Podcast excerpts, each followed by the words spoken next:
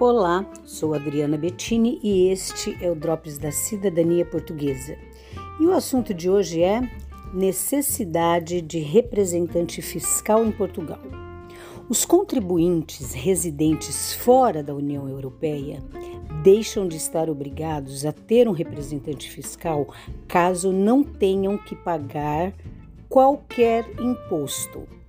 O mesmo entendimento precisa que a obrigação de nomeação do representante fiscal em Portugal se torna obrigatória caso, após a atribuição do NIF como não residente e enquanto residir em país terceiro, o contribuinte vier a ser sujeito de uma relação jurídica tributária, venha, nomeadamente, a ser proprietário de um veículo e ou de um imóvel registrado situado em território português, celebrar um contrato de trabalho em território português ou exercer uma atividade por conta própria em território português.